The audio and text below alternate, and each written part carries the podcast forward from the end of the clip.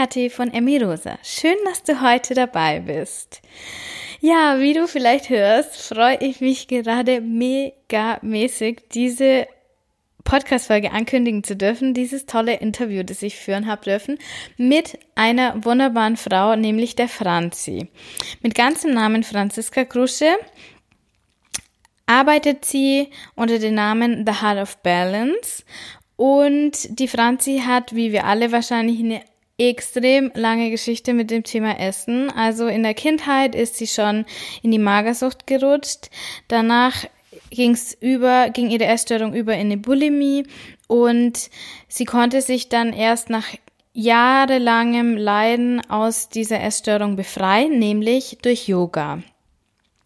Heute ist ihr absolutes Herzensprojekt, anderen Frauen auf ihrem Heilungsweg zu helfen und macht das Ganze, indem sie eins zu eins betreut. Sie ist nämlich auch Psychologin. Ähm, andererseits bietet sie aber auch Workshops an, wo ich letztes Jahr das Glück hatte, bei einem Workshop dabei sein zu dürfen und die Franzi auch äh, kennenlernen zu dürfen und zu sehen, was sie für eine wunderbare Arbeit da macht und wie sie da so vielen Frauen helfen kann. Und da habe ich mir gedacht, ja, die Franzi brauche ich unbedingt in meinem Podcast, um aufmerksam zu machen auf ihre Arbeit, die dir vielleicht helfen kann. Aber jetzt will ich gar nicht mehr lange rumreden, sondern ich wünsche dir ganz, ganz, ganz viel Spaß und Inspiration, die du hoffentlich durch das Interview bekommst. Und ja, mach's dir gemütlich. Jetzt geht's auch wirklich los.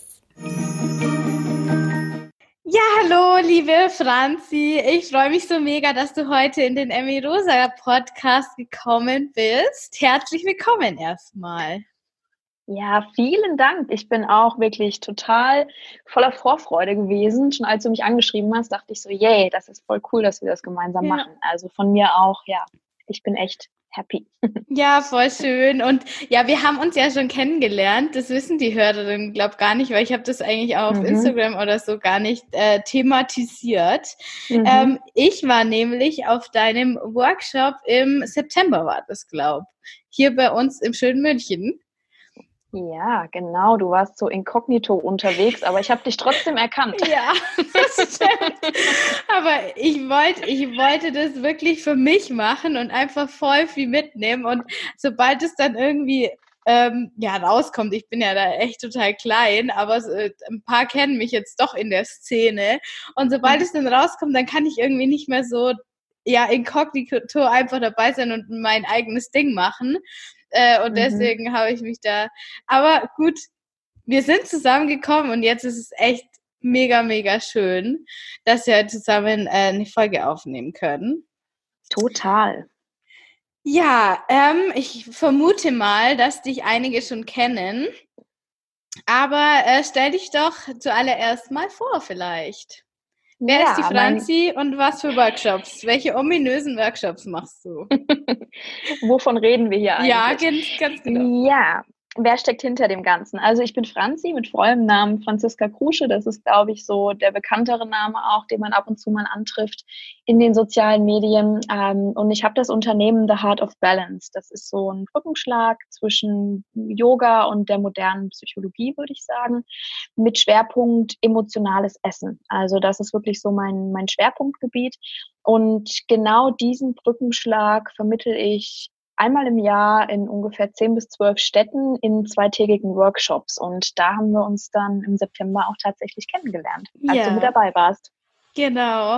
Und es war echt, echt ein wunderschönes Wochenende. Ich muss dir sagen, äh, ich bin sogar noch in Kontakt mit ähm, zwei Mädels, mhm. die da dabei waren. Mit eine war sogar auf meinem Geburtstag hier, also ist echt ganz cool. Das ist auch cool. so, ja, ist echt eine richtig schöne Sache, um auch einfach vor Ort abgesehen von dem anderen Benefit, über den wir jetzt gleich sprechen werden, äh, ist wirklich eine coole Sache, um andere Frauen, denen es genauso geht wie einem selber mhm. oder genauso oder die eine ähnliche Thematik haben, einfach kennenzulernen, um sich da auszutauschen. Und ja, das war echt, echt schon mal richtig schön. Total toll, das freut mich. Also ich meine, ich dadurch, dass ich so viele Gruppen anleite, ich habe natürlich nicht immer dann die Einblicke, was sich danach noch so entwickelt, aber so ab und zu bekomme ich das dann doch mal mit. Und mhm. das ist natürlich für mich immer so wahnsinnig schön auch zu hören, dass da wie so eine Art Community entsteht. Also selbst ja. wenn es jetzt in einem kleineren Rahmen auch ist, aber zwei wertvolle Kontakte, die man für sich mitnimmt, das ist Wahnsinn. Also das finde ich toll. Schön. Ja, ja. Ja, ähm, erzähl doch mal, also worum ging es denn thematisch genau in diesen Workshops? Oder erzähl, fang vielleicht mal ganz am Anfang an, wie bist du überhaupt dazu gekommen, diese ähm, Workshops zu machen? Sehr wahrscheinlich steckt ja deine eigene Geschichte dahinter, werden alle vermuten. genau, also es ist so, dass ich selbst, man muss jetzt wirklich schon sagen, vor über 20 Jahren, vor über 20 Jahren, ähm, bin ich in Essstörungen abgerutscht, also wirklich so mit 10, 11 Jahren. Ähm, das fing erst mit einer Anorexie an, mit einer Magersucht. Also ich war eher so dieses pummelige Kind, was auch gehänselt wurde im Kindergarten, in der Grundschule. Und ich habe dann einfach das Nichtessen für mich entdeckt. Und das hat auch wunderbar funktioniert in diesen jungen Jahren. Sobald man weniger isst, geht das Gewicht auch wirklich steil nach unten. Und ich habe ungünstigerweise wirklich positive Rückmeldungen aus meinem Umfeld bekommen. Also sowohl in der Schule als auch von der Familie, dass ich mich ja so zum Positiven verändert hätte. Und das hat mich einfach bestärkt, da immer weiterzumachen. Und ähm, das Ganze ist aber leider dann abgerutscht in eine Bulimie, also in eine Essbrechsucht. Ich habe dann angefangen, Essanfälle zu haben und dachte mir aber, ja, gut, ist vielleicht ganz praktisch, wenn ich mich übergebe, weil dann bleibt das Gewicht trotzdem unten. Und ich habe viele Jahre wirklich gar nicht verstanden, dass ich ein Problem mit dem Essen habe. Also ich dachte einfach, na gut, ich habe da meine Techniken entwickelt, wie ich mein Gewicht halten kann, aber trotzdem nach außen hin so viel esse wie alle anderen oder teilweise sogar noch mehr. Ähm, aber leider ist das wirklich in dieser Entwicklungsphase entstanden, also so frühe Pubertät bis auch wirklich zum Ende hin der Pubertät, wo der Mensch eigentlich lernen sollte, mit seinen Gefühlen umzugehen und vor allem auch Gefühlen, die im Erwachsenenalter dann vorwiegend auftreten. Und wenn man genau in dieser Zeit eine Essstörung entwickelt, dann erlernt man diese Strategien nicht, weil das Essen so ein Ersatz wird. Ja, also immer wenn man sich schlecht fühlt oder irgendwelche Emotionen aufkommen, die man so nicht erleben möchte, lass es Wut, Ärger oder auch Langeweile sein, dann greift man halt zum Essen.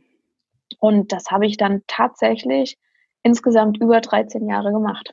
Also wirklich eine sehr, sehr lange Zeit. Ähm, ich bin auch in Therapien gegangen, die haben immer so ein Stück weit geholfen, aber so ganz den Absprung habe ich durch die Therapien tatsächlich nicht geschafft. Das war dann eher so eine Kombination aus starker Selbstreflexion, die schon auch in den Therapien angeregt wurde. Aber ähm, was hinzukam, ist die Yoga-Praxis, also wirklich diese, diese, ähm, diese indische Tradition, also was mittlerweile ja schon zu so einem Hype geworden ist. Ich glaube, dass vielen das auch einfach ein Begriff ist, was Yoga ist. Ähm, die Kombination aus dieser Körperarbeit und Selbstreflexion waren dann so mein Ausstieg aus dieser Essproblematik, sodass ich das wirklich vollkommen hinter mir lassen konnte. Und genau diese Kombination, die lehre ich in den Workshops Yoga und emotionaler Hunger. Also wie kann Yoga dabei helfen, dem Essdruck zu begegnen? Und wie bist du dann in diese Situation gekommen, dass du gemerkt hast, okay, das hilft mir jetzt? Was mhm. waren da so die, die Schritte? Mhm. Es war total interessant, es war nämlich eher so eine innere Stimme, die mir das gesagt hat. Also ich kann wirklich nicht sagen, dass mir jemand empfohlen hat, Yoga zu machen oder dass ich irgendwo gelesen habe, Yoga ist gut. Meine Mama hat damals ähm, mit Yoga angefangen, aber wir haben darüber nie gesprochen. Also ich wusste nur, dass bei meiner Mama zu Hause diese Matte steht. Und ich habe dann irgendwann mal wirklich an so einem Tiefpunkt in meiner Essstörung wirklich gedacht, Yoga, probier's mit Yoga. Ja, und ich konnte es mir nicht erklären. Also ich muss auch sagen, ich war damals mit meiner Intuition nicht sehr verbunden. Also es war nicht so, dass ich oft Eingebungen hatte oder oft so eine intuitive Stimme gehört habe, die mir den Weg irgendwie aufgezeigt hat. Aber das war damals ganz, ganz klar in meinem Kopf. Und es hat aber dann tatsächlich nochmal zwei Jahre gedauert, bis ich wirklich auf die Matte gestiegen bin. Also ich wusste mhm. irgendwie, ha, Yoga kannst du machen, aber ich habe es nicht gemacht. Also so diese typische Prokrastination. Ja, also du, du weißt, was dir gut tun könnte, aber du machst es nicht. Mhm. Und ich war dann auf Bali im Urlaub und da war ein Yoga-Studio und dann kam wieder dieser Gedanke, jetzt probier das doch mal. Ja? Und dann bin ich dort in die erste Yogastunde meines Lebens gegangen und es hat wirklich so wie den Schalter umgelegt. Ich würde nicht sagen, dass es eine wahnsinnig tolle Stunde war. Also es war nicht so, dass ich mir gesagt habe, das finde ich geil, aber ich wusste, dass es das ist, was ich brauche. Und ähm, das ist, glaube ich, so das Wichtige auf dem Heilungsweg, ja, dass man sieht, was man braucht, nicht wovon man glaubt, das könnte einfach sein oder schön sein, weil so funktioniert Heilung nicht. Könnte es dann auch genau. sein, dass du deswegen ähm, das Yoga nicht gleich angegangen bist, als du es gewusst hast? Also als du es mhm. gefühlt hast, weil dir dann schon klar war, okay, dann muss ich aber verdammt viel hinter mir lassen und du warst einfach zu dem Zeitpunkt noch nicht bereit irgendwie. Mhm. Ja, bestimmt. Also wenn ich so zurückblicke, dann ist es ziemlich zutreffend, würde ich sagen. Mhm. Ähm, also ich war oft nicht bereit, diesen Weg zu gehen, weil der sehr schmerzhaft ist und ähm, vor allem auch in meinem Fall viel damit zu tun hatte, diese Idealvorstellung von meinem Körper gehen zu lassen. Ja, also diese, dieses akribische Festhalten an einer bestimmten Zahl auf der Waage zum Beispiel oder diese utopische Vorstellung von einem perfekten Essverhalten. Ja, das sind alles Sachen gewesen, die konnte ich dann loslassen durch die Yoga-Praxis, aber ich war bestimmt an dem Zeitpunkt, wo ich das erste Mal so intuitiv gespürt habe, nicht bereit. Sonst wäre ich den Schritt wahrscheinlich nicht früher gegangen. Ja. Du hast auch in dem Workshop, das passt jetzt, glaube ich, ganz gut, das fällt mir jetzt gerade ein, hast gesagt, ähm, also du, du arbeitest ja auch mit, mit Betroffenen heute, wenn ich so weit mhm. vorgreifen darf. Mhm. Ich glaube, das hast du nicht gesagt. Ähm, und dass du dann immer auch irgendwo die Ziele definieren möchtest oder, oder zumindest mit in, über Ziele mhm. sprichst mit den Betroffenen und dass die dann, wenn die so Vorstellungen haben, dass sie dann nicht zunehmen wollen oder mhm. immer noch ähm, irgendeinen Körper erreichen wollen, dass du dann sagst, okay, dann arbeiten wir nicht zusammen. Mhm.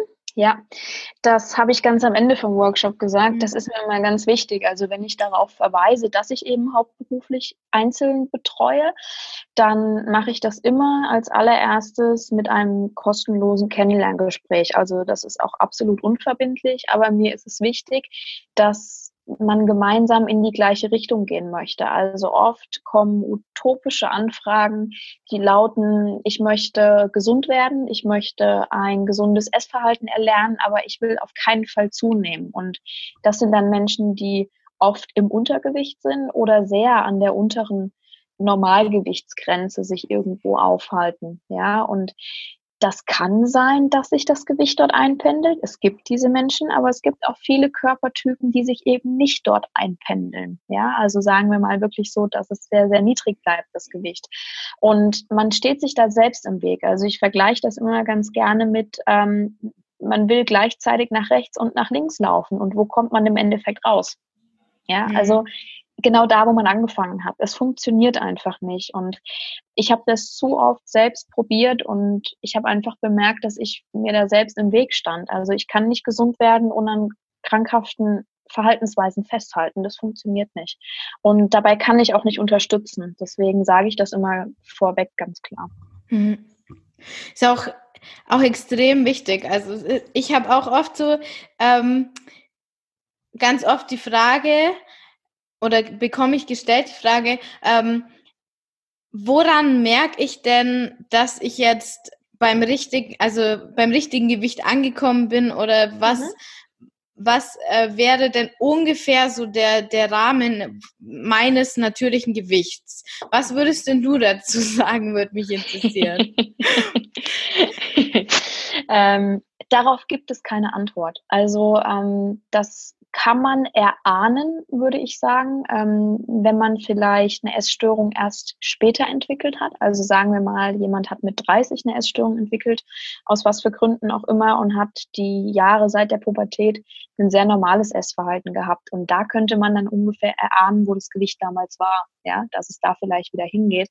Aber das ist ja in den seltensten Fällen so. Also ganz oft entstehen die wirklich in jungen Jahren und ähm, hemmen auch vor allem die weiblichen Körper tatsächlich ähm, zu diesem Fraulichen überzugehen. Also ich habe das bei mir selbst gemerkt, dass man mit diesem Essverhalten auch wirklich versucht, diese typisch fraulichen Merkmale zurückzuhalten. Ja, also dass eben Kurven entstehen. Das muss jetzt gar nicht mal nur, ähm, das müssen gar nicht nur Kurven im Sinne von man wird fülliger sein, sondern es, lass es auch Oberweite zum Beispiel sein. Ja, mhm.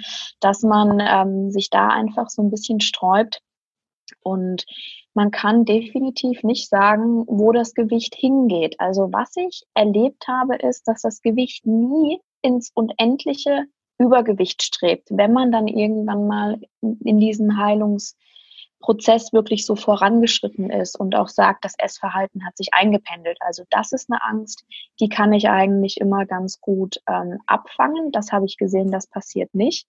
Aber wo es sich einpendelt, das weiß ich nicht. Und das kann man auch nicht ausrechnen. Ja, also ich finde, man sieht auch immer ganz toll, wenn man sich diesen BMI mal anschaut. Die Normalgewichtsbereiche, das sind Schwankungen von 12 bis 15 Kilo. Mhm, ja. Bei einer Körpergröße, demselben Alter, ähm, 12 bis 15 Kilo. Und ich glaube, das spiegelt einfach wieder, wie, ähm, wie divers die Körperformen sein können. Und ähm, der BMI ist ja sage ich mal, sowieso nur so eine, so eine ganz grobe Grenze. Und ich denke, die sind noch viel größer, diese Bereiche, ja die da tatsächlich vorherrschen. Es ist auch absolut, was ich bei mir selber so festgestellt habe. Also ich weiß nicht, wie es bei dir war, aber bei mir war es auch am Anfang, habe ich, habe ich zugenommen und dann aber auch wieder abgenommen. Und je nachdem, was jetzt halt gerade so meine Lebensphase ist oder welche Jahreszeit, dann ist es immer noch, dass es so zwei Kilo oder so, drei Kilo hin oder her schwankt. Wenn ich mehr Zeit habe und mehr Sport mache, dann ist es weniger. Und wenn ich halt mhm. mehr Arbeit und weniger Sport mache, dann oder es eine stressigere Phase ist, viele Veranstaltungen sind, dann nehme ich wieder ein mhm. bisschen zu, aber es ungefähr bleibt eigentlich immer gleich. Mhm. Ja, also kann ich absolut unterschreiben. Also bei mir ist auf dem Heilungsweg das Gewicht erstmal nach oben gegangen, tendenziell auch eher stark. Ähm, wobei ich da auch vielen die Angst nehmen kann, das ist sehr, sehr individuell. Also ich war dann am Anfang des Heilungsweges und am Ende meiner Essstörungskarriere, sage ich mal, bin ich eher ins Binge-Eating übergegangen. Also ich habe nur noch gegessen, äh, ohne zu kompensieren. Also ich hatte, sage ich mal, wie in der Essbrechsucht, also in der bulimischen Phase Essanfälle, aber ich habe mich nicht mehr übergeben. Ja? Und als Konsequenz ist dann erstmal das Gewicht nach oben gegangen. Und da, ähm, ja, habe ich auch definitiv diese Erfahrung gemacht. Es ging dann nach oben und ich dachte auch, oh Gott, das hört nie auf. Ja?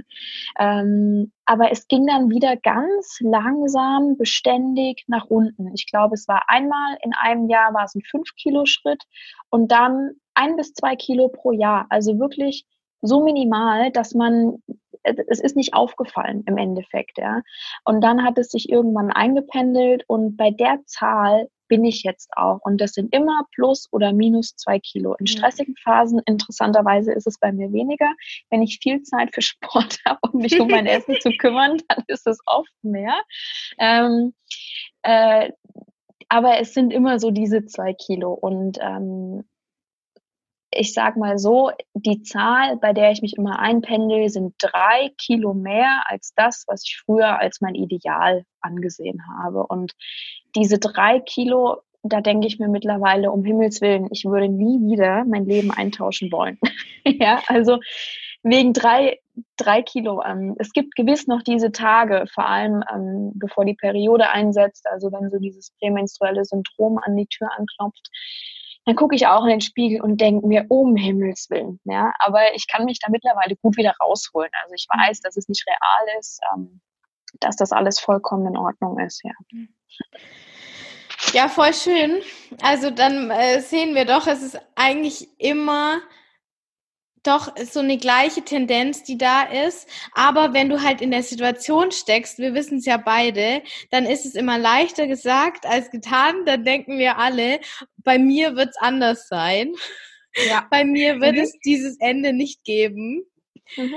Und da kann man wirklich allen nur sagen, es wird dieses Ende geben und dann wird es auch wieder zurück auf ein natürliches Gewicht äh, zurückgehen. Und dieses ist erfahrungsgemäß, wie du auch schon sagst, nicht hoch. Also da sind mhm. wir selten im Bereich des Übergewichts. Ist auch meine Erfahrung total selten. Und ich gehöre definitiv auch zu den Menschen, die immer glauben, wenn es bei allen anderen klappt, dann bin ich jetzt die erste Person, bei der es anders sein wird. Ja? Und das habe ich schon bei so vielen Sachen wirklich gedacht ähm, denke ich auch heute noch bei ganz vielen Sachen. Ja, ähm, ich habe mir dann manchmal andere angeguckt, von denen ich auch wusste, dass sie auf einem Heilungsweg sind, und dann dachte ich mir, Gott, warum sind die so schlank? Ja, warum muss ich erst mal 10, 15 Kilo zunehmen, bevor ähm, bevor es dann wieder runtergeht? Auf der anderen Seite bin ich ehrlich gesagt ähm, jetzt im Nachhinein sehr, sehr dankbar über diese starke Gewichtszunahme damals, weil ich lernen konnte, meinen Körper anzunehmen, unabhängig von Zahl, die mir auf dieser Waage angezeigt wird. Also in der Therapie, das ist ganz spannend, ähm, in, auch in meiner stationären Therapie lässt man eigentlich, wenn jetzt jemand mit Normalgewicht dort ankommt oder mit einem leichten Übergewicht, dann möchte man diese Patienten oder Patientinnen eigentlich nicht mit dem gleichen Gewicht entlassen, sondern tendenziell eher so ein Kilo mehr oder zwei. Also es ist nicht so, dass man die jetzt ungesund auffüttert, aber man möchte, dass, ähm, dass man einfach mal erlebt in so einem therapeutischen Setting, wie es ist, wenn die Zahlen ein bisschen nach oben geht. Ja, also die Therapeuten freuen sich in der Regel nicht so, wenn, wenn die Zahl nach unten geht, wenn man ohnehin schon im Normalgewichtsbereich ist, weil man dann so seine Bestätigung hat, ja, es geht nach unten und so. Ähm, von daher, also die Erfahrung ist, glaube ich, nicht schlecht, sie gemacht zu haben, aber die Angst ist absolut nachvollziehbar. Und die spüre ich auch heute noch, wenn ich mit meinen Klienten und Klientinnen zusammenarbeite. Dann merke ich ähm, immer wieder, dass ich ganz genau weiß, wie sich das einfach anfühlt, in der ja. Situation zu sein. Ja. Vor allem ist es auch immer so ein Stück Lebensziel, dass man so aufgeben lernen muss. Und also so ist mein, mein, mein Gefühl und meine Erfahrung. Wenn du Jahr, Jahre, Jahrzehnte lang so dieses Abnehmziel hast und das dann loslassen musst, dann mhm. ist das so der letzte Kern, den man noch festhalten kann. Mhm. Und sobald die, diese Zunahme kommt, ist es vorbei. Und mhm. da, wenn man da nicht geschafft hat, irgendein anderes Ziel zu finden, ein positiveres Ziel, dann steht man halt so in der Leere. Total. Und das ist, das ist, glaube ich, ganz, ganz, ganz schwierig. Mhm. Und vor allem habe ich auch gemerkt, dieses Loslassen, also vor allem das Loslassen von physischen Identifikation. Ja, also lass es das Gewicht sein oder bestimmte Körperideale, die man hat. Ähm, dieser Prozess, also den einmal durchgegangen zu sein, der hört nicht mit dem Physischen auf. Ja, also ich merke jetzt auch, ähm, dass man Teile seiner Identität loslässt. Ja, also das geht viel, viel tiefer. Ich bin früher in meiner Essstörungsphase sehr, sehr viel reisen gewesen. Und desto älter ich jetzt auch werde, desto mehr merke ich, dass die Dinge, über die ich mich viele Jahre lang wirklich identifiziert habe, dass die irgendwie nicht mehr so zu mir gehören, ja, und dass man, glaube ich, stetig in einem Wandel sein wird in diesem Leben und dass man immer wieder neue Wege geht, ähm, neue Interessen auch entwickelt und einfach lernen muss, loszulassen, dass man sich mit nichts eigentlich identifizieren kann. Und da schließt sich der Kreis für mich zur Yoga-Praxis, ja. ja, wo man einfach wirklich lernt, ich bin ich da gibt es nichts, was dieses Ich beschreibt. Also diese, dieser Kern, der in uns drin sitzt, das ist das Einzige, was wir sind. Alles andere wird sich verändern. Ja, ähm, das mag jetzt vielleicht für den einen oder anderen so ein bisschen abgehoben oder auch spirituell klingen und man muss da auch nicht unbedingt dran glauben. Aber mir hilft es wirklich sehr, auf diese Yogamatte zu steigen und mir immer wieder zu sagen, so wie ich jetzt heute hier auf dieser Matte sitze, das ist der einzige Moment, den ich mit mir habe. Ja, und der kann morgen anders aussehen und ich kann nicht vorhersehen, wie es in fünf Jahren sein wird. Und es ist eine sehr beruhigende Sache, sich immer wieder darauf zu besinnen, sich in diesem Hier und Jetzt einfach zu verankern und nicht an Zahlen festzumachen oder an Kleidungsgrößen, an Kleidungsstücken, wer man ist. Super schön. Kann ich nur zu 100 Prozent unterschreiben, weil es mhm. auch absolut, absolut meine Erfahrung ist. Mhm. Ähm, ich habe ja nach deinem Workshop, ich habe dich ja gefragt, ob es okay ist, die, so eine Podcast-Folge gemacht, eben genau mhm. zu diesem Thema. Ähm, jetzt würde mich interessieren, erzähl du mal, ähm, wie dir Yoga geholfen hat und auch hilft, einfach was so der Prozess war und wo du jetzt heute so mit Yoga stehst. Falls jetzt die Hörerin mhm. sagt, hm, vielleicht ist das was für mich. Mhm. Also der Prozess sah wirklich so aus, dass ich Yoga gemacht habe, um abzunehmen. Also wenn ich das wirklich so mir anschaue, wie ich früher auf, auf die Matte gestiegen bin, wie ich heute auch auf die Matte steige, auch wenn ich damals wusste, Yoga hilft mir, habe ich es eher als einen Sport verstanden. Also ich kannte mich nicht wirklich damit aus, was es ist. Ich, es wurde in Fitnessstudios angeboten, in Yoga-Studios. Ich wusste aber nicht, dass es zum Beispiel zwischen Pilates und Yoga einen großartigen Unterschied gibt. Ich dachte einfach, man macht dann halt unterschiedliche Übungen, ja, je nachdem, was für ein Kurs man bucht. Das habe ich auch gedacht. Und für das eine ist viel schweißtreibender, also mache ich das. Genau, genau. Und ich habe in den Yoga-Stunden mir dann auch immer tendenziell die herausgesucht, die sehr anstrengend waren. Also da gibt es ja auch eine Riesenbandbreite. Und das hat mir nicht immer Spaß gemacht. Also ich bin jemand, ich gehe gerne joggen, also wirklich so dieses Cardio-Training, das macht mir Spaß, aber dieses lange muskulär angespannt sein, also in einer Haltung verweilen, ohne dass ich mir jetzt die Seele aus dem Leib rennen kann, ja, weil das ist ja wirklich so wie so ein Kick, den man haben kann. Und beim Yoga hat man das nicht immer. Also da kommt man schon auch in so einen Flow rein, aber eben nicht so wie beim Laufen oder Rennen. Und das mochte ich eigentlich nicht. Aber ich habe es trotzdem gemacht, ähm, aber mit den falschen Intentionen, würde ich sagen. Also halt, um abzunehmen im Endeffekt. Ähm, das hat sich dann aber mit der Zeit verändert, weil ich nämlich am Ende meiner Yogalehrerausbildung tatsächlich mein Höchstgewicht erreicht hatte und geschockt war, wie nach so viel Praxis mein Gewicht so, so weit oben gewesen sein kann, ja. Und da sagte dann jemand zu mir, Hast du nichts Wichtigeres gerade zu tun in deinem Leben, als dich mit deinem blöden Gewicht auseinanderzusetzen? Ich dachte, du willst ein Unternehmen aufbauen, ja. Das sagte man mir vor, vor fünf, sechs Jahren am Ende der Yogalehrerausbildung. Eine Inderin war das, die, die, die mit mir gemacht hat, die Ausbildung. Und da habe ich angefangen, wirklich umzudenken. Und ähm, habe mal so geguckt, wann ich mit welchen Gedanken auf die Matte steige. Und ich finde das immer wieder ganz spannend, dass die Yogamatte wie so ein Spiegel ist, ja, für das, was wir denken, für das, was wir im Leben tatsächlich umsetzen. Und ich bin auf die Matte gegangen, um abzunehmen. Und das kann man übersetzen mit, so wie du gerade bist, bist du nicht gut genug. Ja, das ist sehr äquivalent mhm. zueinander. Und ich habe dann angefangen, auf diese Matte zu steigen und einfach mal meine Augen zu schließen und zu spüren, worauf ich Lust habe. Ja, was hilft mir, um in meinem Körper anzukommen? Und seitdem ist das tatsächlich mein Mantra, dass ich immer mit auf die Matte nehme. Und sehr, sehr spannenderweise ist dann ab diesem Zeitpunkt auch wirklich mein Gewicht nach unten gegangen, weil ich aufgehört habe, auch in meiner Yoga-Praxis wirklich so stark dieses, diese, diese Kilos ähm, anzupeilen. Ja? Und heute habe ich wirklich eine sehr, ich würde sagen, ich habe schon eine disziplinierte Praxis, wobei man mit dem Begriff Disziplin immer aufpassen muss. Ähm, ich sage immer, weniger ist mehr, vor allem wenn man am Anfang dieser Yoga-Praxis steht man muss nicht jeden Tag ins Yoga-Studio rennen. Wenn man da dreimal die Woche 10 bis 15 Minuten auf der Matte sitzt, dann ist das schon mehr als ein, großes Commitment in meinen Augen. Ja. Und jetzt nach so sechs, sieben Jahren, in denen ich das wirklich regelmäßig mache, habe ich meine Routine, die mich auch immer wieder erdet. Und heute, um diesen, diesen Werdegang so ein bisschen abzuschließen, für mich ist meine Praxis heute ein Anker den ich nicht mehr anzweifle und noch nicht hinterfrage. Also das ist wie das Zähneputzen. Das hinterfrage ich auch nicht. Ja, ich mache es einfach. Oder mit meinem Hund Gassi gehen, das wird auch nicht hinterfragt, sondern das macht man einfach. Und ich roll die Matte aus und ich mache es und dann geht es auch weiter. Genau. Ja, schön.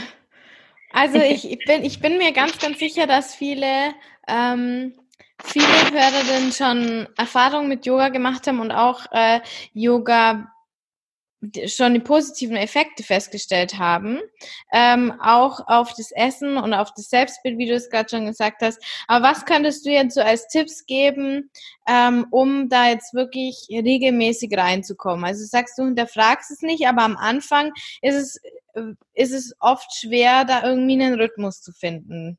Mhm, definitiv. Also ich würde als allererstes, wenn man noch gar keine Berührungspunkte hat, damit anfangen, vielleicht erstmal die Studios sich anzuschauen in der Umgebung, was es da gibt und ähm, dadurch einfach so ein bisschen ein Gefühl dafür zu bekommen, was für verschiedene Yoga-Stile es gibt, was diese Praxis für einen bedeuten kann, ob es einem überhaupt auch Spaß macht, also ob man dazu einen Zugang findet.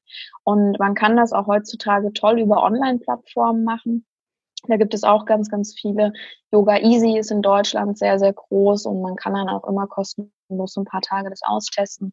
Wobei am Anfang finde ich, ist es ganz schön, wirklich ins Studio zu gehen und auch mal einen Lehrer zu haben, der so ein bisschen drüber schaut, was man da eigentlich macht. Und danach ähm, ist es ganz wichtig, wenn man seine eigene Praxis in den Alltag integrieren möchte und das wirklich etablieren will, dann muss man sich überlegen, welches Commitment man auch aufrechterhalten kann, wenn man überhaupt keine Lust hat, es zu machen. Das ist das Minimum, das ich jeden Tag übe. Ja, also wie viel kann ich machen, wenn ich gar keinen Bock drauf habe? Ähm, das ist so meine Faustregel, nach der ich ähm, das Ganze aufgebaut habe. Denn ähm, das Problem ist, dass wir oft in so euphorisierten Phasen anfangen und dann sind die Standards, die wir uns zu setzen, einfach zu groß und das ist ähm, utopisch, auch in Phasen, in denen es einem nicht so gut geht, da einfach dran festzuhalten. Ja. Vor allem auch dieses Perfektionismus-Denken, das dann ganz schnell wieder hochkommt. Ähm, dieses, ja, ich habe mir jetzt vorgenommen, jeden Tag so und so viel zu machen. Mhm. Und wenn dann einmal nicht funktioniert, dann lasse ich es halt einfach gleich. Mhm. Genau, ganz oder gar nicht. Ja. Dieses, Sozusagen. Ja. Mhm. Dass es das einfach nicht gibt. Da reißt man dann diese Löcher rein. Ne? Also wenn man dann, ähm, wenn man diese hohen Ansprüche hat und dann selbst enttäuscht ist, dann ist die Wahrscheinlichkeit, dass man es schleifen lässt, einfach größer. Ja, und ich hatte gestern erst so einen Tag. Ich habe gestern wirklich gemerkt, ich habe überhaupt keine Kraft und eigentlich wäre es ein Tag gewesen, wo ich die Zeit gehabt hätte, Yoga zu machen und ich saß dann auf der Matte und ich habe wirklich gemerkt, es ist nicht einfach nur Faulheit. Ich will nicht. Also mhm. ich möchte wirklich heute nicht. Und es war dann auch für mich total in Ordnung. Aber wichtig ist, dass man dann eben auch guten Gewissens die Sachen wegräumt. Ja, also dass man dann sagt, ich habe mich heute dazu entschlossen, es nicht zu tun.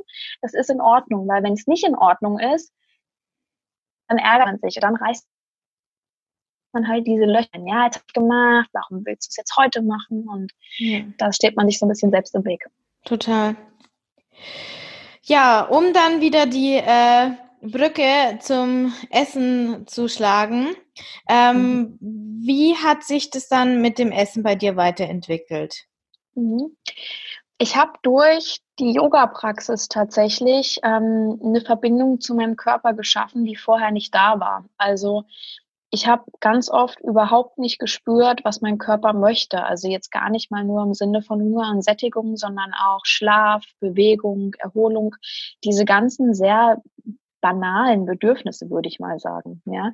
Und durch die Yoga-Praxis bin ich dem immer näher gekommen. Und ich habe einfach gemerkt, wenn ich wirklich regelmäßig mit meinem Körper verbunden bin, auch durch eine sehr sanfte Yoga-Praxis, dann kann ich viel leichter auf meine Bedürfnisse hören. Und die logische Konsequenz war dann eine intuitive Ernährung. Also gar nicht mal, dass man jetzt wirklich so akribisch an dieses intuitive Essen, was ja mittlerweile auch wieder so ein Hype ist, rangeht, sondern ich habe einfach verstanden, dass ich mit Regeln hier nicht weiterkomme. Ich muss gucken, dass mein Körper das bekommt, was er will. Und ich glaube da auch wirklich zutiefst dran, dass es das einzige Ernährungsprinzip ist, was langfristig Bestand haben kann, weil der Körper eine unheimliche Intelligenz in sich trägt, also so eine ganz eigene Weisheit. Und wenn man auf die nicht hört, dann ist man mit seinem Körper nicht verbunden. Und das praktiziere ich nach wie vor. Was sagst du denn zu der Kritik, die am intuitiven Essen ähm, die beim intuitiven Essen oft ähm, geäußert wird, nämlich, dass wir ja jetzt so hoch verarbeitete Lebensmittel haben und dadurch unsere Intuition einfach getäuscht wird und wir können dir dadurch nicht mehr vertrauen. Mhm. Die Erfahrung habe ich nicht gemacht. Also ich würde sagen, dass der Körper intelligenter ist als diese hochverarbeiteten Lebensmittel. Also ich bringe auch ganz gerne dieses Beispiel, wenn man sich mal diese ganz natürlichen Esser anschaut. Also das ist tatsächlich ein Begriff, der existiert. Unter ganz natürlichen Essern versteht man Menschen, die noch nie eine Diät gemacht haben, also die wirklich von Kindheit auf ein ganz natürliches Verhältnis zum Essen haben. Und da wäre jetzt meine Frage an dich. Wie ernähren die sich? Ernähren die sich nur von Fertiglebensmitteln oder was würdest du sagen? Ja, nee, auf keinen Fall. also, ich würde schon sagen, tatsächlich, ähm, dass viele, die noch nie eine Diät gemacht haben, sich teilweise ungesünder ernähren, mhm. aber nur teilweise, ähm, weil sie sich halt, weil sie die Lebensmittel auch nicht hinterfragen, weil da mhm. gar keine Gedanken entstehen. Also die mhm. jetzt nicht überlegen, wie viele Portionen Obst oder Gemüse habe ich heute schon gegessen, ähm, und ich glaube auch, dass sich das grundsätzlich schon ausgleicht, aber es, ich kenne viele, die sich schon auch ungesünder ernähren. Aber durch das, dass sie sich keinen Stress um das Essen machen, leben sie mhm. deutlich gesünder, als wenn ich mir dann äh, wegen der Gesundheit noch irgendein Obst reindrück. Mhm, genau. Und ich glaube, dass das einfach Definitionssache ist. Ja. Also ich glaube, man könnte die Essen ungesünder auch mit die Essen ausgewogener fast mhm. ersetzen. Also das ist so ein bisschen meine Erfahrung, dass wir wirklich ganz stark im Kopf antrainiert oder wirklich konditioniert ähm, wurden, was ist gesund, was ist ungesund, ja. Und ähm, ich habe wirklich gemerkt, wenn ich Sachen esse, die ich früher als ungesund betitelt hätte, dann machen die mich teilweise einfach länger satt und ich brauche davon weniger, ja wohingegen mich im Winter zum Beispiel, ich mag einfach keinen Salat im Winter und ich habe früher nur Rohkost gegessen, ja. Und ich esse mittlerweile nur noch Eintöpfe irgendwie gefühlt jeden Tag zwei, dreimal. Ja. Ähm, und früher habe ich das einfach aus dem Kopf entschieden, ja. Und da würde jetzt manch einer vielleicht auch sagen, ja, du kannst ja nicht jeden Tag Eintopf essen, ja. Ähm, du musst doch auch mal was knackig Frisches essen. Wo kommen denn deine Vitamine her, wenn das Gemüse immer nur gekocht ist und was weiß ich was nicht? Mhm aber auch mal eine Pizza oder was weiß ich was nicht, ja. Also für mich ist es nicht ungesund, für mich ist es einfach ausgewogen und ich mhm. glaube, das ist eine ganz starke Definitionssache. Das ist genauso wie diese Angst vor Zucker. Also wenn ich zu viel stark verarbeitete Lebensmittel esse, dann merke ich richtig, wie es mir den Magen zuschnürt nach ein paar Tagen. Also ich kann das ein paar Tage, aber dann geht's auch nicht mehr. Ja? Und da muss ich echt sagen, ich glaube, das ist eine Frage dessen, ob man die Intelligenz des eigenen Körpers über die Industrie stellt oder eben nicht. Ja. Ja, schön. Ja, es ist immer wieder so, jedes Mal denke ich mir, ähm, wenn ich mich mit jemandem darüber unterhalte, ja, ist wieder irgendwie ein Ansatz, über den man sich Gedanken machen kann. Also es ist nie so äh, eindeutig, weil intuitiv halt nicht schwarz oder weiß ist, sondern mhm. einfach ein, ein Gefühl und auf das man sich dann halt verlassen kann und sollte und dann immer wieder neue Erfahrungen einbaut. So ist mein Total. Weg einfach gewesen. Total. Und das verändert sich ja auch immer wieder. Also meine, meine Definition von meiner Ernährung bleibt keinen Tag gleich. Ja, also das wird immer, also es weitet sich immer das Verständnis davon. Und das ist, glaube ich, auch eine Reise, die immer weitergehen darf. Ich meine, wenn man 10, 15 Jahre mit Essproblemen zu kämpfen hatte, dann kann man nicht erwarten, dass sich innerhalb von ein, zwei Jahren das Ganze auflöst. Das ist einfach ein Prozess, der dauert. Ja. Jetzt ähm, hätte ich noch eine Frage zu mhm. deinem äh, aktuellen, naja, Leben mhm. im Zwiespalt zwischen den Kulturen, könnte man fast sagen. Erzähl mal da was drüber. Ja, ähm, ich lebe in zwei Ländern tatsächlich. Also mein Mann kommt aus Indien und ich war auch äh, nach meinem Psychologiestudium bin ich für vier Jahre dauerhaft nach Indien gezogen. Jetzt bin ich aufgrund meiner Arbeit immer so geteilt, mal fünf, sechs Monate in Deutschland und dann wieder in Indien. Und Ja, dieser Zwiespalt der Kulturen. Also es ist wirklich sehr, sehr spannend, dass zum einen wirklich die Yoga-Praxis ganz anders ist, aber auch so dieses Körperbild, was wir einfach haben. Also ich fühle mich in Indien immer, ich sage, das ist irgendwie so wie ein riesengroßes, wohliges Wohnzimmer. Jeder kann irgendwie so sein, wie er ist. Es wird mit Händen gegessen, es wird aus Leidenschaft gegessen. Es wird gefühlt viel weniger darüber nachgedacht. Die Medien sind mit anderen Problemen zugange, ähm, nicht so sehr mit diesen Körperthematiken. Und jedes Mal, wenn ich hierher komme, also so in so eine westlichere Gesellschaft, dann merke ich einfach, was für ein großes Thema das auch ist. Und man sieht es ja auch in den sozialen Medien. Also es gibt viel mehr westliche Accounts, die sich mit der perfekten Ernährung, dem perfekten Körper beschäftigen, als, ähm, als aus Ländern wie Indien zum Beispiel. Ja. Wobei man auch sagen muss, dass es da natürlich im Kommen ist. Das ist alles leider immer nur so eine Frage der Zeit. Aber aktuell genieße ich das noch sehr, dass auch die Yoga-Praxis dort sehr bodenständig ist. Es ist nicht hip, es sind nicht alles bunte Leggings und äh, schillernde Malerketten, die da an den Hälsen der Yoga-Praktizierenden baumeln, sondern ähm, egal wie man aussieht, egal welche Altersklasse, egal welches Geschlecht, also es ist ja hier sehr frauendominiert, ähm, in Indien steigt man auf die Matte, um den Tag einfach gut zu starten. Das war's. Und woran liegt das? Kannst du das an irgendwas festmachen? Ich meine, bei der Yoga-Praxis ist es tatsächlich so, dass es, ähm, es kommt ja aus Indien und es ist wirklich eine Jahrtausende alte Tradition und das hatte vor vielen tausenden Jahren nichts mit einem Hype zu tun. Und es ist bei uns einfach als ein Hype angekommen. Es hat bei uns ja nie so wirklich als eine Tradition angefangen. Ja, also wenn man mal so in die 60er, 70er schaut, ich habe gerade diese sehr spannende ähm, Dokumentation über den doch sehr fragwürdigen ähm, Bikram-Yoga-Lehrer gesehen.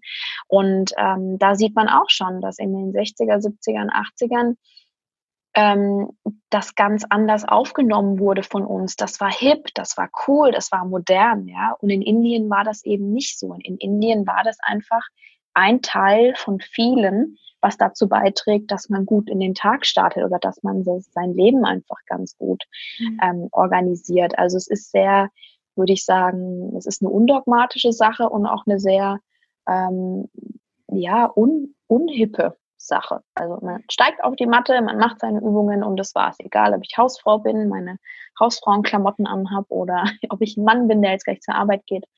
Ähm, und das ist eben bei uns ganz anders. Genau. Ja, wie schön wäre das, wenn wir das bei uns auch so hätten. Ja, vielleicht. Also man weiß es nicht. Ähm, ich glaube ja, dass sich alle Extreme meistens doch ausbalancieren. Also entweder Dinge gehen dann unter und kommen dann nochmal in einer anderen Form wieder zu uns zurück. Ähm, ich denke aber, dass langsam so die, diese Spitze des Hypes einfach erreicht sein muss. Und dann sind die Menschen ja auch übersättigt. Ja? Also diese ganzen Yoga-Lehrerausbildungen und was da nicht alles dazugehört, was für Zertifikate man nicht alle machen kann. Ähm, irgendwann wird es zu viel sein. Ja, also irgendwann wird es einfach nicht mehr so interessant sein, wenn jemand sagt, ich habe eine Yogalehrerausbildung gemacht, weil dann ist es eher was Besonderes, wenn man keine gemacht hat. Mhm. Und dann wird sich die Dynamik da, denke ich, verändern. Aber das wird seine Zeit dauern. Ja. Ja, ähm, ich würde sagen, ähm, hast du noch ganz konkrete Tipps, die du jetzt Frauen, die jetzt irgendwo auf dem Weg stehen, geben kannst, für die du gerne gemacht hättest oder gehabt hättest am Anfang von deinem Weg, die jetzt auch vielen Frauen schon geholfen haben. Hast du da so ein paar, das kann ich jetzt raushauen? Mhm. Das aller, aller, allerwichtigste ist wirklich niemals die Hoffnung aufzugeben. Das klingt sehr banal, aber man darf die Hoffnung nicht aufgeben. Also mein Antrieb war immer, dass ich wusste, ich will hier raus und es geht. Ich werde halt einfach herausfinden, wie. Ja, ähm, natürlich zweifelt man, wenn man diesen Weg geht, dann ab und zu mal, aber oder auch sehr sehr oft. Aber wenn man die Hoffnung aufgibt, ähm, dann lässt man wirklich diesen einzigen Zweig los, an dem man sich festhalten kann, wenn es mal richtig düster wird auf diesem Weg. Ja? Und die zweite Sache, die ganz wichtig ist, ist immer mal zurückschauen, was sich verändert hat. Weil ein Heilungsweg kann man einfach nicht von dem Moment aus, in dem man gerade steht, nach vorne hin sehen. Ja, es ist kein Weg an sich. Das ist ein Weg, den tritt man nieder, aber den kann man immer nur schauen, wenn man zurückblickt, niemals nach vorne. Ja? Mhm. Und das, das irritiert manchmal, wenn man das Gefühl hat, man bleibt hier stehen. Und wenn man wirklich das Gefühl hat, gerade so gefangen zu sein, hier tut sich nichts, einfach mal zurückblicken und gucken, was nicht doch schon alles passiert ist. Das sind die zwei Sachen, die mich immer über Wasser gehalten haben. Und auch heute noch. ja, wo stehst du denn heute, wenn du das jetzt gerade ansprichst? Mhm. Wo stehe ich heute? Also das Thema Essen an sich ist für mich kein Problem mehr. Also ich habe keine Essanfälle. Ähm, ich mache mir wirklich übers Essen keine Gedanken. Ich nehme von dem Essen, was ich esse, nicht zu, auch wenn es mal vielleicht zu viel sein sollte. Ich nehme aber auch nicht ab.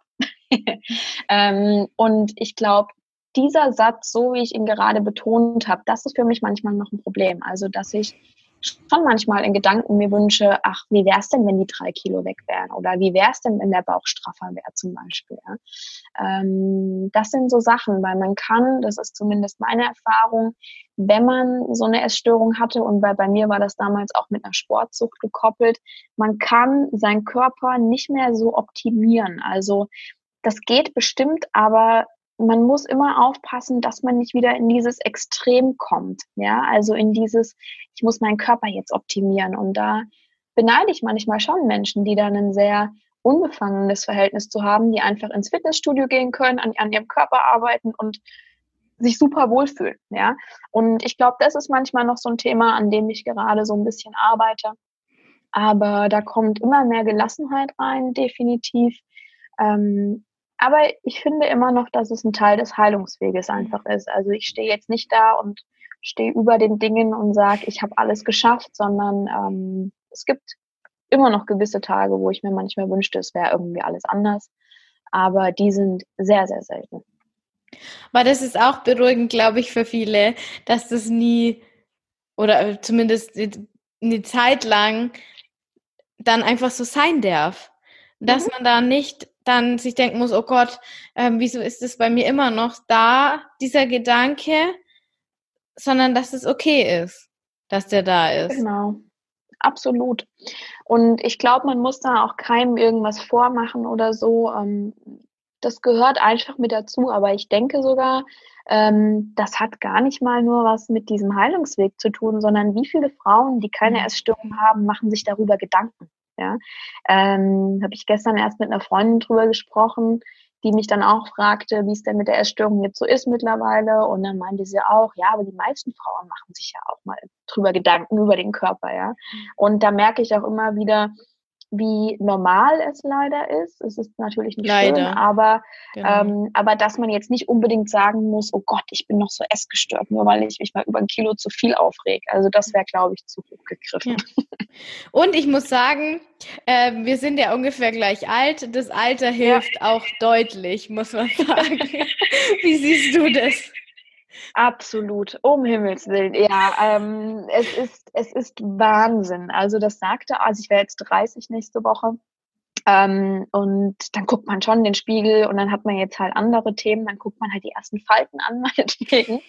ähm, aber es kommt wirklich eine Gelassenheit, wenn man älter wird. Ähm, vor allem, glaube ich, wenn man seine Zwanziger loslässt. Und das habe ich schon von vielen gehört, dass bestimmt nicht bei jedem, aber bei einigen mit 30 doch nochmal einfach eine andere Phase anbricht und man so ein bisschen gesettelter ist, also so ein bisschen das Gefühl hat, dieses Drama auch einfach hinter sich lassen zu können.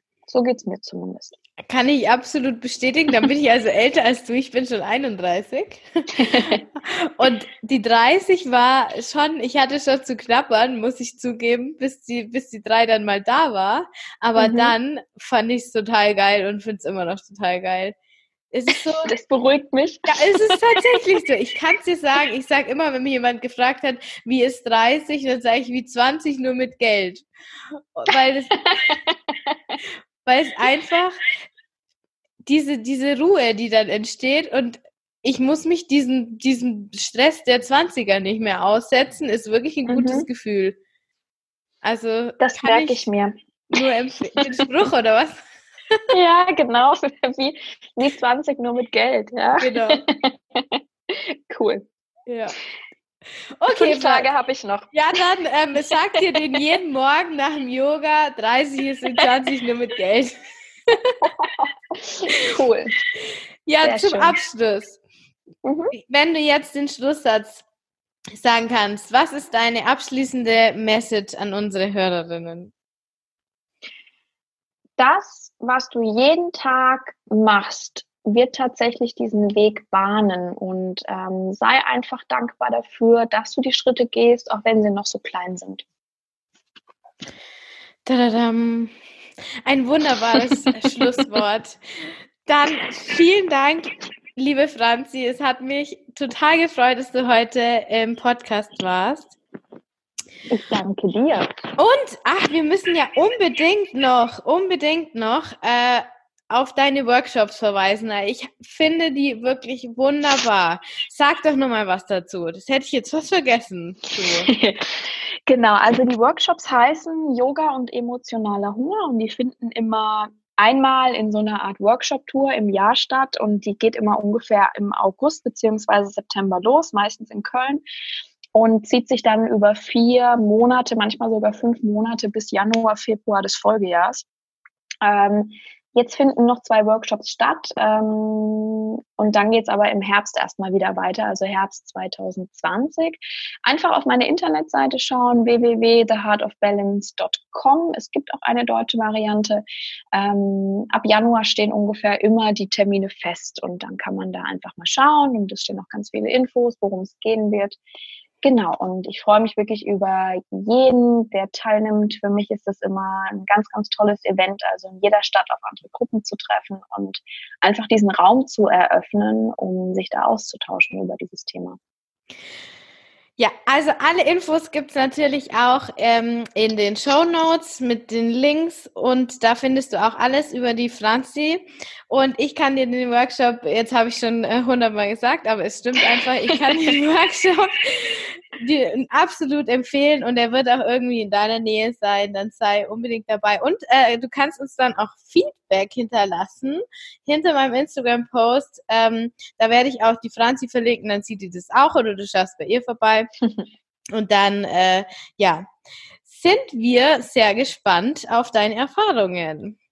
Ja, super. Ja, dann äh, vielen, vielen Dank, liebe Franzi. Und ja, wir werden auf jeden Fall, hoffe ich, noch öfters was zusammen starten. Mir hat es unglaublich mhm. Spaß gemacht mit dir hier heute. Mir auch. Und ich bin ganz gespannt, was die Zukunft da so bereithält. Ja. Das war das Interview mit der lieben Franzi. Und wenn du jetzt auch denkst, ich möchte unbedingt zu diesen Workshops oder ich möchte einfach mehr von der Franzi sehen, ich möchte mit ihr zusammenarbeiten, was auch immer, dann schau unbedingt in die Show Notes. Da findest du alle Informationen, ähm, wo du sie auf Instagram findest, ähm, wie du ihre Website findest.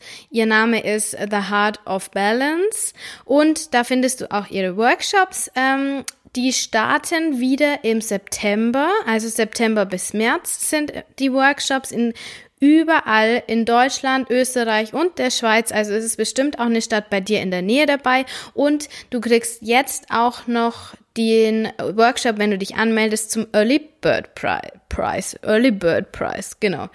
Also schau da unbedingt mal vorbei.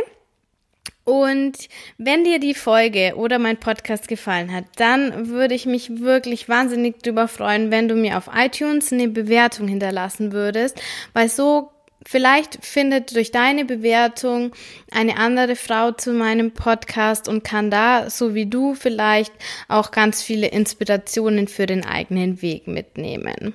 Ja. Und ansonsten wünsche ich dir einfach einen wunder, wunder, wunderschönen Tag. Genieß dein Leben und du weißt ja, du bist die Schöpferin deines Lebens. Deine Kathi von Emirosa.